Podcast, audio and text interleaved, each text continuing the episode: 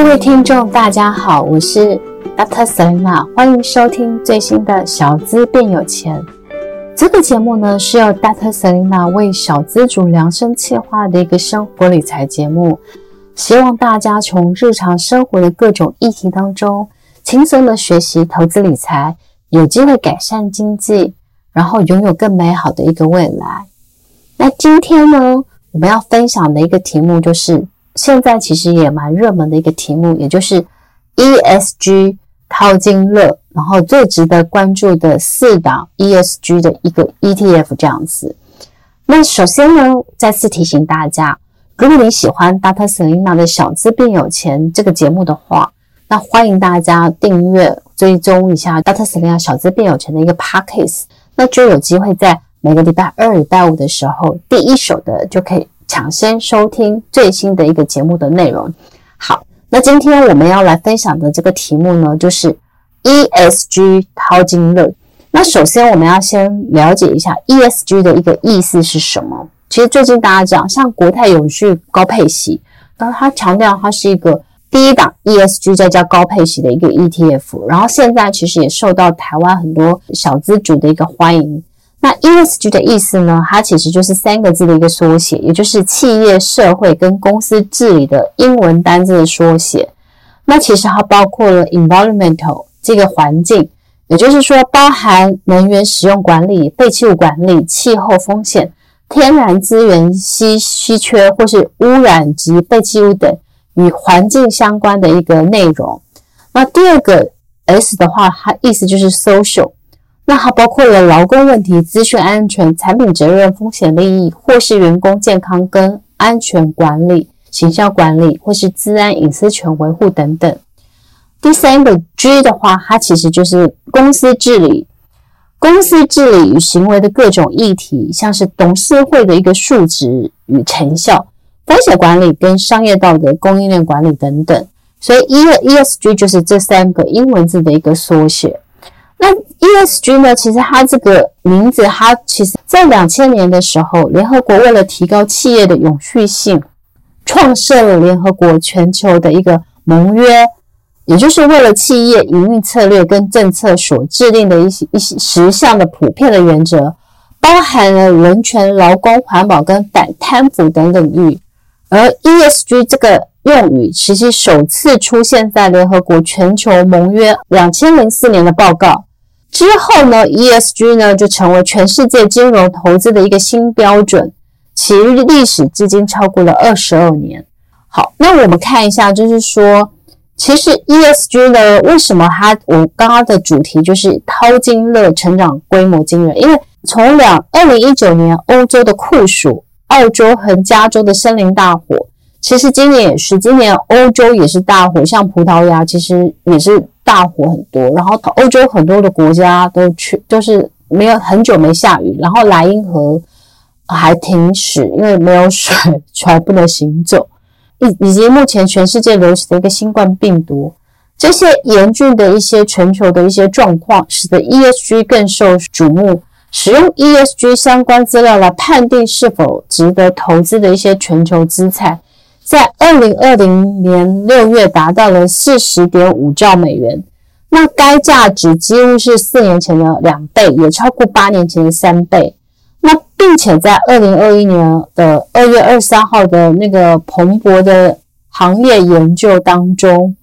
就是全球商业金融资讯及新闻资讯提供，呃，就是彭博有限的合伙企业的一个分析显示，全球 ESG 相关资产管理规模。若能维持过去五年来平均百分之十五的一个成长率，二零二五年依据将会成长到五十三兆美以上，所以就知道说，诶，其实 ESG 的这些资产规模其实成长得很惊人，这样子。那我们前面了解到 ESG 是什么缩写，那其实我们接下来要来聊的是说，我们怎么去评分一家公司的一个 ESG 的分数。所以 ESG 很重要的一环是它评分的方式。因为前面讲 ESG 包括了就是三个，就是环境、社会跟公司治理这个方面。那这三个大的一个 standard，它怎么样去就是去评断这个公司是不是符合？那其实呢，为了要更准确地反映 ESG 的相关问题，有许多评分机构自订立了一个评分系统，来计算一家公司的一个 ESG 的分数，像 Bloomberg 或 MSCI，然后 ISS ESG 等等，都是 ESG 的一个评级的一个机构。所以，其实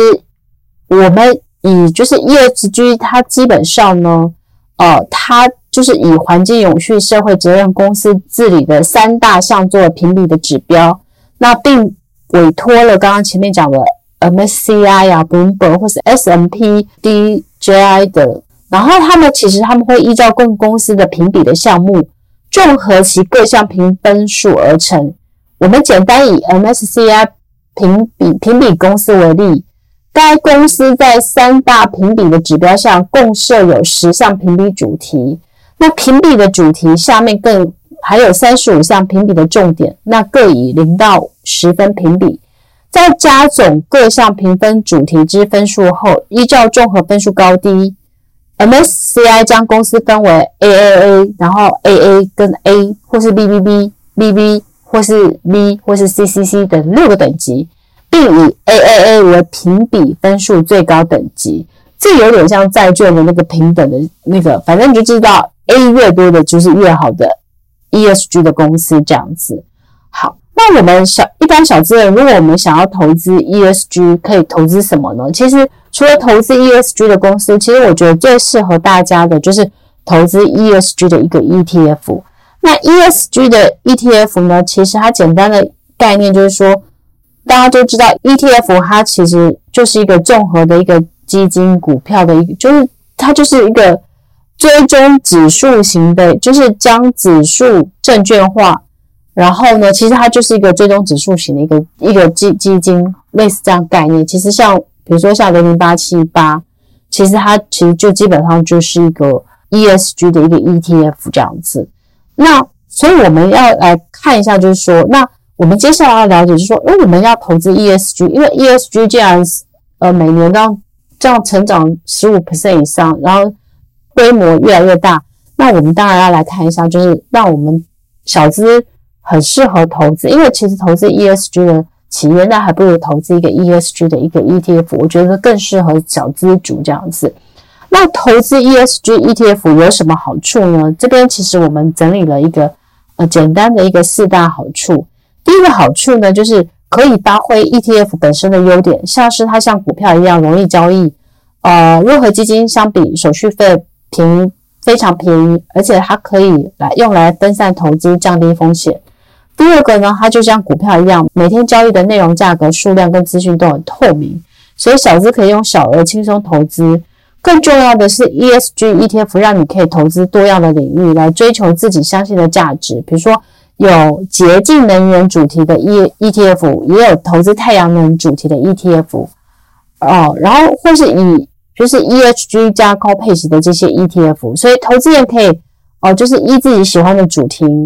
或是。呃，喜欢的一些就是类型，嗯、可以来去投资这样子。那第三个呢，ESG ETF 管理公司的基金管理人员会透过客观的分析，将该项领域当中，呃，流动性丰富、成长前景优秀的企业设定为投资对象。所以呢，投资人只需要专注的研究该领域的未来跟成长性就好。比如说，我们举例好了，小资呢。可以明确的决定投资对象，像是要选择致力于克服气候危机的新再生能源的一些部分，哦，或是呢，比如说呃，最近比较受到很大瞩目的一个呃，就是 AI 或创新技术。所以其实你其实你只要决定，其实就像我们前面讲，你只要决定，比如说会洁净能源哦，这样或是太阳能，所以你只要决定，就是你觉得哪一个产业，然后。哦，就是 ESG ETF 这样就可以了，那其他就可以交交给呃专业的基金管理公司的基金经理人这样子。那第四个呢，ESG ETF 另外一个优点，它其实跟其他的 ESG 的投资，比如说呃相同，散户不仅可以透过 ESG ETF 来改变这个世界，因为其实强调永续，ESG 应该就是环境，然后社会永续经营这些。呃，公司治理这些这些标准，所以它其实展现了个人的道德观跟价值观，还可以获得呃就是不错的报酬这样子。那大家都知道，其实这几年不管是哦，就是人类对于环境的这些伤害，然后甚至是比如说地球的逐步的反扑，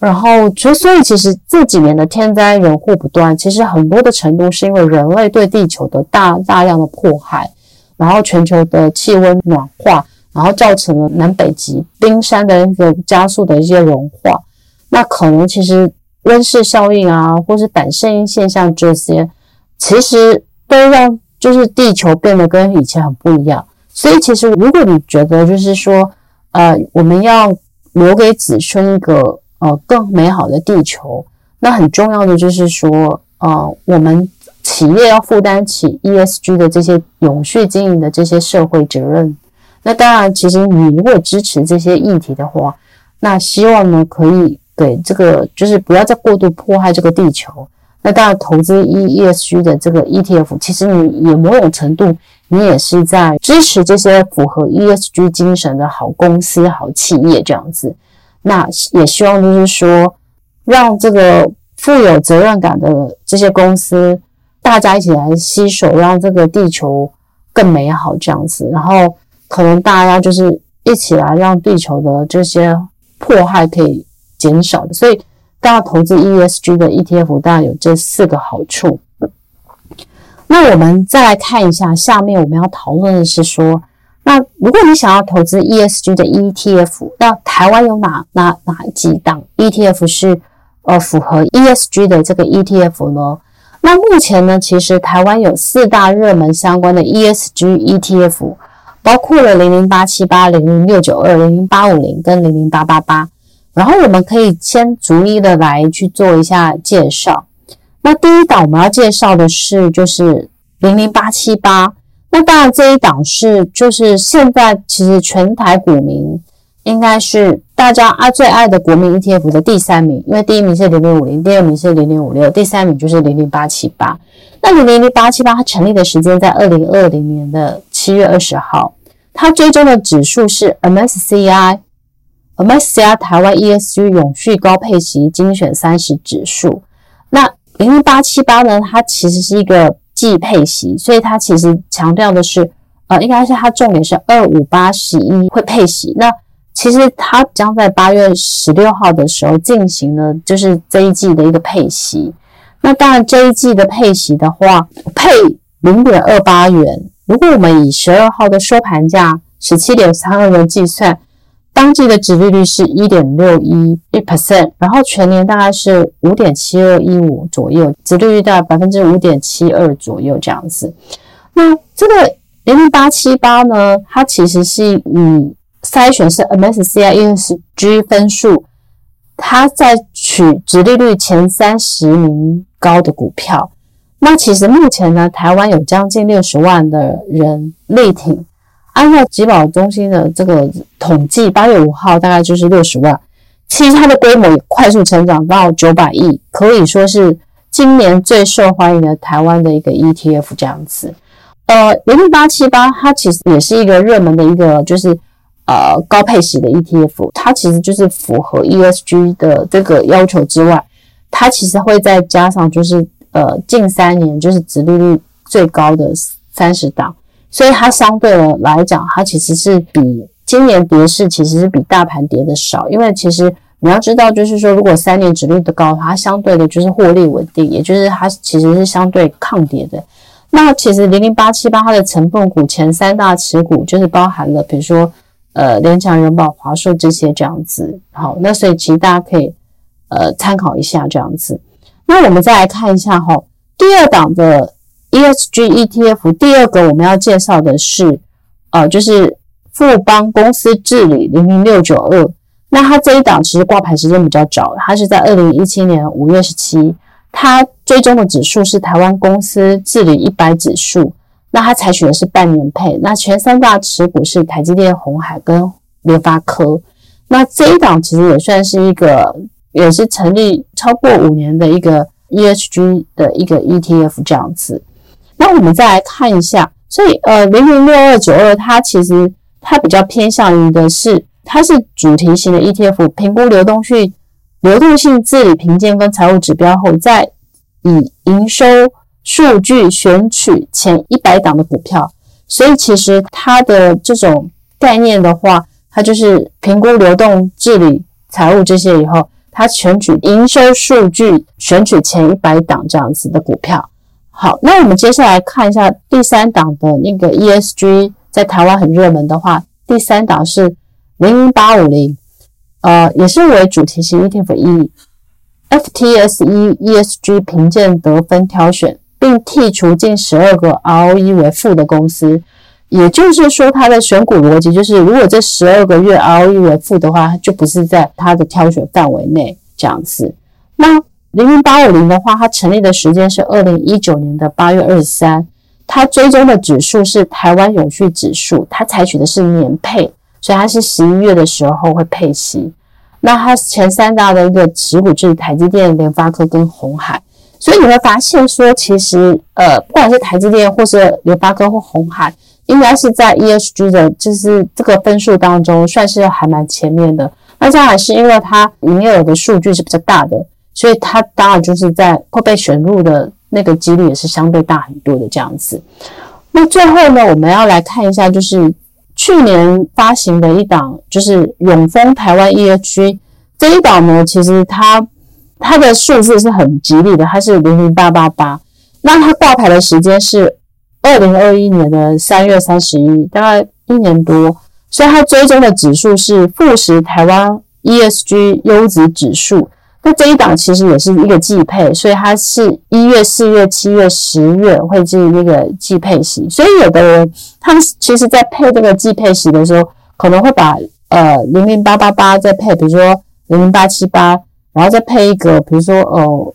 其他的另外一个季配息，就可以变成是连续每一个月都可以配息的这个 ETF 这样子，好，就是打造自己的一个季配息，然后变成月月配息这样子。那我们看一下哈，就是说呃，它的成分股其实呃前三的话就是台积电、联电跟文茂这样子，所以呢，其实你就可以看到台湾其实目前大概就是有这这四档的这个 ESG 的 ETF 这样子。所以，如果说大家呃对于 ESG 就是这个就是这个主题有兴趣的话，那你很想要去投资，就符合环境、社会、公司治理的这这个好的公司治理的，然后符合社会责任跟就是注意环保这样议题的这个好公司的话，那大家就可以就是投资这些符合 ESG 的一些 ETF 这样子，那。老师刚刚分享的就是有四档，就是这个 ETF 呢，可以提供给大家做参考。那其实我们今天大家简单的分享一下，就是说什么是 ESG，然后 ESG 的呃每一年逐季的成长，然后呃就是挑选投资 ESG ETF 的四大好处，然后最后我们再分享一下台湾有四档呢，就是包括了零零八七八。然后呢，跟零零零零六九二、跟零零八五零、跟零零八八八这四档 ESG 的 ETF 提供给大家去做简单的一个参考。那大家有兴趣的话，可以自己再去上这些不同的投信公司的官网去看更多的这些介绍，这样子。那我自己觉得就是说，其实小资这四档的这个 ESG 的 ETF，那当然其实我觉得除了 ESG 再结合高配息，我觉得应该是。非常适合小资投资人，其实可以考虑在就是投资 ETF 一个主题跟一个选择这样，因为会符合这些 ESG 的企业，我相信都是在公司治理或是呃社会责任或是就是环保上面，他们其实是做的比较好的企业。那当然，某种程度他做的比较好，我觉得某种程度他在呃公司的竞争力上面，我觉得他可能也是相对在前段班的这样子，所以。呃，投资这个 ESG，如果可以再加上高配息，那当然其其实对小资主来讲，它就是更有保障这样子。所以，呃，基本上老师自己觉得，像是零零八七八，其实都很适合，就是呃小资族，不管是定期定额啊，或是单笔，我觉得它都很适合大家可以来去做你的投资布局当中的一个选择这样子。好，所以那当然，其实领到配息的时候，老师自己是这样子哈。老师对于呃，零零八七八的看法是说，老师把它当定存的一个选择，所以我其实会把我的定存的某一个比例挪出来去投资在，比如说像零零八七八这种高配型的一个 ETF。我对它的期待就是，它每年有五趴，然后比银行定存的利息一趴两趴多多个两三趴，我觉得它相对就就是蛮好的。那当然，其实你在投资这个零零八七八的时候，你可以用定期定额。那当然，第二个方式的话，就是你领到配息。第二个 tips 就是你领到配息的时候，你不要花掉，然后你可以再去投再投资。那像今年我其实呃，我有零零八七八，那我我的概念就是我领到配息不要花掉，我再投入。那比如说，假设我我今年有五十张，那也许明年我就可以有五十一、五十二张。那在后年我可能就有五三、五十四、五十四张。所以每一年我多买的其实都不是我在花钱的，而是我的再投资创造的时间复利五趴的一个复利雪球的一个效果。那当然，其实另外一个方式，另外一个方式就是每大跌，就是当台股大跌的时候，每大跌，比如说三趴、五趴的时候，其实你就可以逢低再慢慢的去去，就是再加码这个零零八七八，有闲钱也可以再投资。另外一个部分的话，就是除息后有低点的时候，你也可以再考虑，就是再把你配齐到的钱，慢慢的再把它就是再投入这样子。所以这个是简单，就是说，如果你要投资。ESG ETF 的时候，你可以怎么去做选择，以及你可以怎么去做投资布局的一个投资的策略，这样子。好了，那今天我们简单的分享了一个，就是呃，就是 ESG 淘金热，然后台湾四档的热门的 ESG ETF 的一个介绍。然后最后呢，我们再提醒一下大家，就是谢谢大家对于 Dr. Selena 小资变有钱的热情的支持。所以我们其实现在会有两个回馈活动，第一个回馈活动呢，呃，周周听。Podcast 周周送发财金，所以你只要呃收听完之后，给我们五颗星的评价，并加上呢你收听后的感想，或是你想要许愿老师分享什么题目。那当然，其实同学也分享，同学收听后许了很多的主题，包括越南啊、中国这些这样子。所以其实只要你们许愿，老师每一则留言都去看了，所以老师也会从善如流的把大家的呃就是意见呢把它加进来，然后变成新的主题。那其实最近呢，也有同学是询问，是说初次买房子要注意什么？那这个题目我觉得也蛮好的，所以老师也会把它当做之后的一个就是分享的主题这样子。好，那最后再提醒一下，就是说，Dr. Selena 呢，其实在今年呢，就是有呢完成了人生，就是应该是小资理财教育最后一块的很重要一个拼图，就是六三一理财投资的 APP。那这个 APP 是要协助大家去做，就是六三一的财务管理，并且呢协助大家做聪明的记账跟每个月的一个收支损益表。所以其实这个六三一理财的呃 APP 其实就是要帮助大家来做财务管理，就是你每个月的薪水的三十%用在投资储蓄的时候，那我觉得其实定期定额是很适合大家。比如说你一个月三万块，那你三十 percent 就九千，那其实你你在九千其实买三个。季配型或是买三个配型的一个 ETF，我觉得都是很适合大家的一个选择。所以，其实，在我们的六三一理财投资 APP 当中，我们也提供给大家很多的定期定额的一个，就是呃，就是主题的一个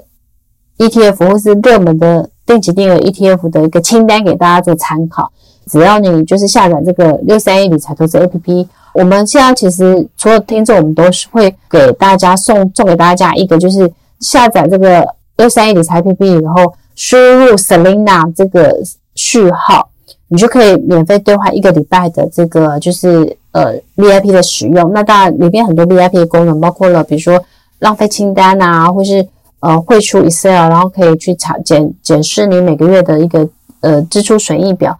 那还有看那个就是呃定期定额的这个主题 ETF 热门的 ETF 的清单。呃，都在这个 APP 当中，所以其实也欢迎大家就是呃多多下载这个六三一理财投资 APP，然后输入序号就是体验一下就是 VIP 的一些功能这样子。好了，那今天呢，我们就简单的就是分享了这个 ESG 的套金热跟四档热门的一个 ESG 的 ETF 的一个介绍。那希望呢这一集对大家对于 ESG 的 ETF 的认识了解有更大的一个帮助。谢谢大家收听，我们下一集再见喽，拜拜。